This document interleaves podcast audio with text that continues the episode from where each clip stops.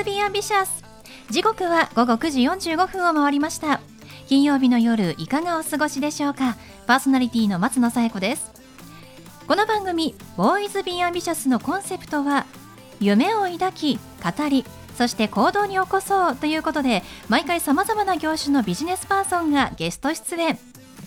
どんなビジネスをされているのかどうして始めたのかその思いを語っていただくそんな番組です。さあそして私と一緒に番組をお届けするのは柴田法務会計事務所の柴田純一先生です。先生よろしくお願いします。よろしくお願いします。さあ7月に入るとやっぱりこう夏休みが直前になってくるので私なんかもまあ社会人になるとね夏休みないんですけど、まあ、私はないんですけれどもあの自由に取れるということもあってやっぱり旅行にね行きたくなるんですよ、はい、先生旅行って行かれますか？いえほとんど行きません。そうですよね。定点観測をしております。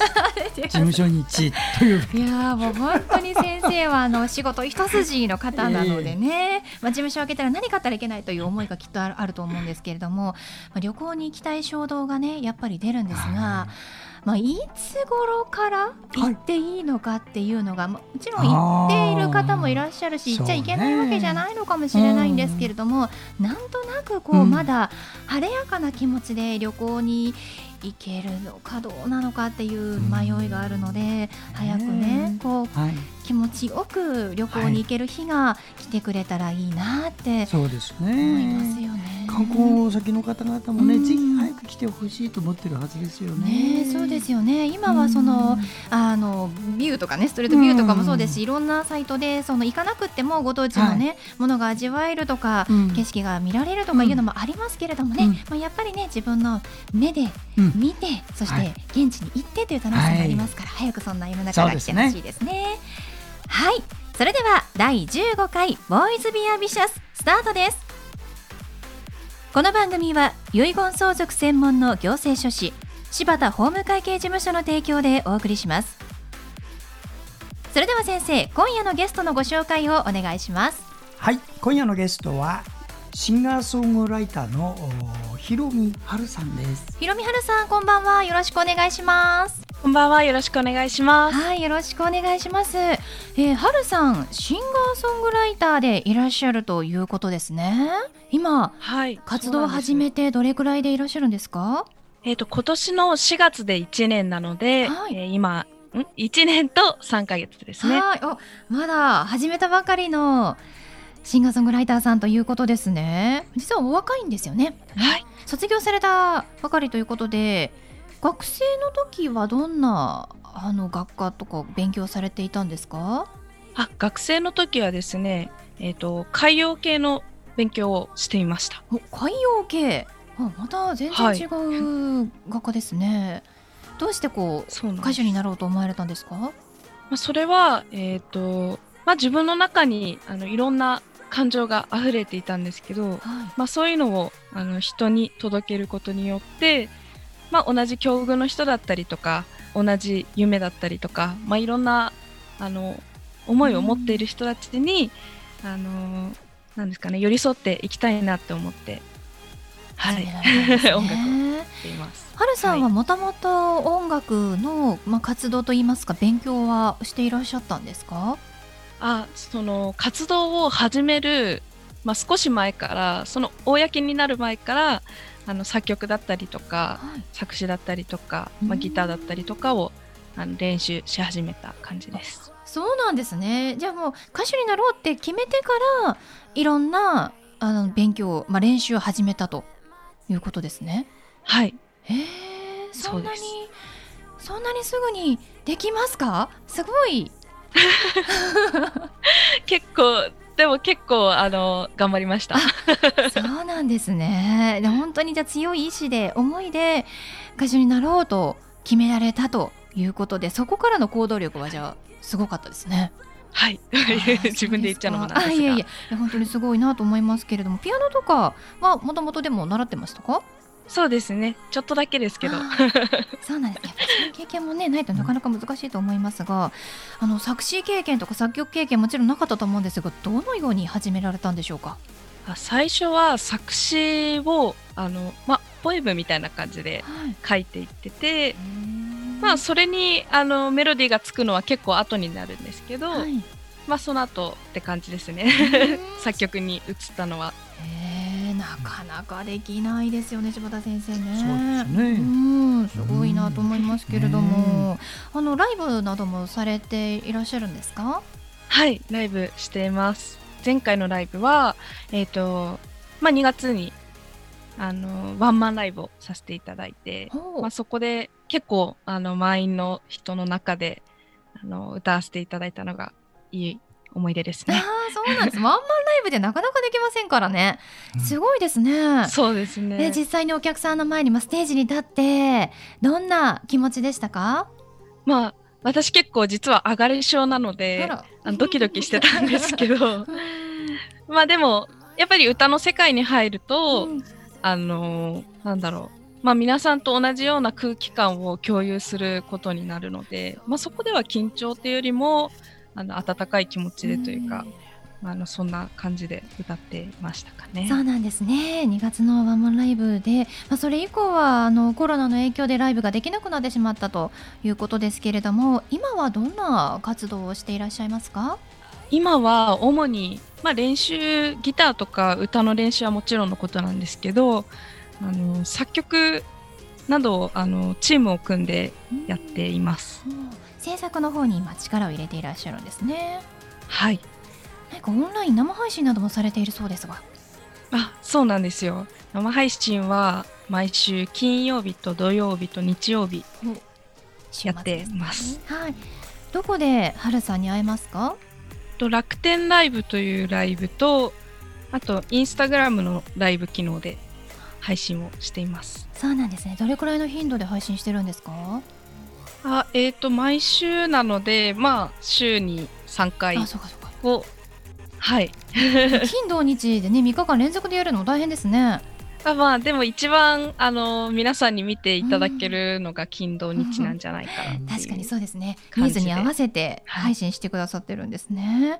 ただあの本当にあのこの状況でコロナの状況もあって、えー、制作しているものが発表できないとか活動している場所がなくなってしまったとかいろんなアーティストさん困っていることがあると思うんですけれども、うん、ここからのその活動のイメージだったりとかどんな工夫をしていらっしゃいますか？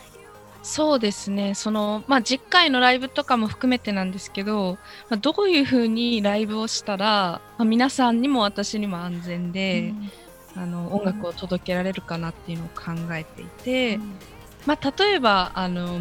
無観客ライブもそうですしあとはまあお客さんの数を制限して、まあ、無観客というかお客さん少人数に対してあのネットの方で見れるお客様も募ってというあのライブの方針も方式もあるんじゃないかなって思いながら今いろいろ考えているところです。そうなんですね。あのー、先ほどね、えー、学生の時はあの海洋系のお勉強されてたっておっしゃってましたけれども歌手になるというのを、はい、そのまあ、卒業を経てご両親にお伝えした時っていうのは親御さんどういう反応でしたか？いやなんか、本当にみたいな。ちょっとびっくりされたというよりか、うん、なんかそれは現実のことを言っているのかあのなんというか夢物語なのか、うん。かっていう顔をされました。反対とかはされませんでしたか？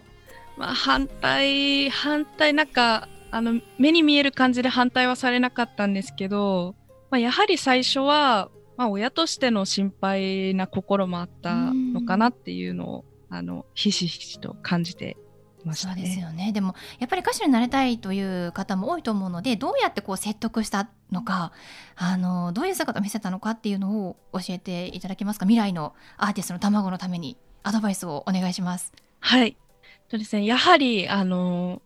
何ですかね、まあ、分かりやすくって言ったらなんなんですけどもまあ毎日その練習している姿だったりとかあとはライブでそのお客様とかに喜んでいただいている姿だとか、まあ、そういったあのなんだろう。一アーティストとして、まあ、やるべきことというのを見ていただいていくことによって、まあ、親御さんたちもあの不安な心から応援してあげようという心に変わっていくんじゃないかなって思います。やっぱりね頑張っている姿を見せるというのが一番なんでしょうね。はい。ではそんなはるさんの夢は何でしょうか？はい。えっ、と私は小さい頃に夢をもらったイルカショーと音楽でコラボして人々に感動を与えたいなって思っています。あー素敵ですね。イルカショーとのコラボ私もイルカ好きなので楽しみにしてますね。はい。はいということで本日のゲストはシンガーソングライターのひろみはるさんでしたどうもありがとうございましたありがとうございましたはい、ありがとうございました。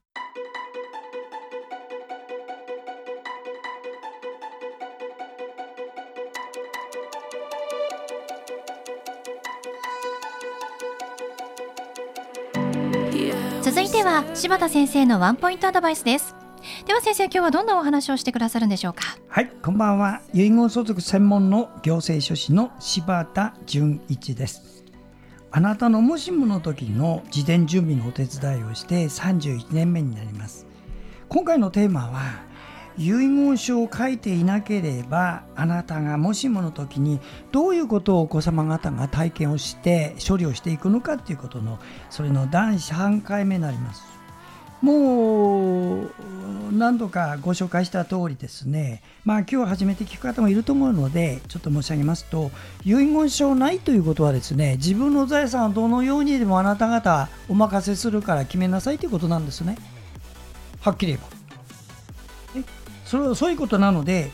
あの遺産分割協議というのをやるんです。その時にね、ご遺族の方、注意してください。いいですか？遺産分割協議っていうのはお話し合いですよ。調停でもなければ裁判でもないんです。ということは、法定相続分を私が権利として保管できるってことは一切ないということを覚えておいてください。つまり5人の子供がいたら、5人のうちの1人が全財産くれなかったら反抗しませんって言ったら、その人が納得するまでそのまま止まります。それに対してあなたは5分の1しかもらえないという権利主張はできません。これをよく覚えておいてくださいね。つまり分取り合戦になるんですわ。それでそういうのが嫌だった場合は調停と裁判をする。これをやって初めて決着するときに3分の1、あ5分の1だって5人だったら5分の1の法定相続分とか、まあそれの半分の入り分とかって問題出てくる。問題はね、今日おし、あのーお話したいのは、この争いには時効はありませんということです。したがって10年経ったからここで終わりになりましたということはないということを覚えてくださいね。はい柴田先生の相談は電話東京0367801408 6780-1408までお願いします以上柴田先生のワンポイントアドバイスでした先生ありがとうございましたありがとうございました。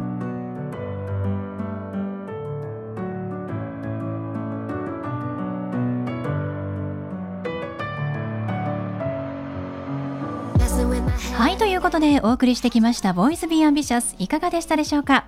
本日のゲストはシンガーソングライターのひろみはるさんでした。えー毎週金土日に楽天ライブを行うということでライブのリンクをツイッターアカウントで教えてくれるということです。皆さんツイッターフォローしてください。ひろみはるさんなんですが糸辺にあのカタカナでなー書いてむーと書く。広いと読む漢字に海でひろみで春はカタカナです。検索してみてください。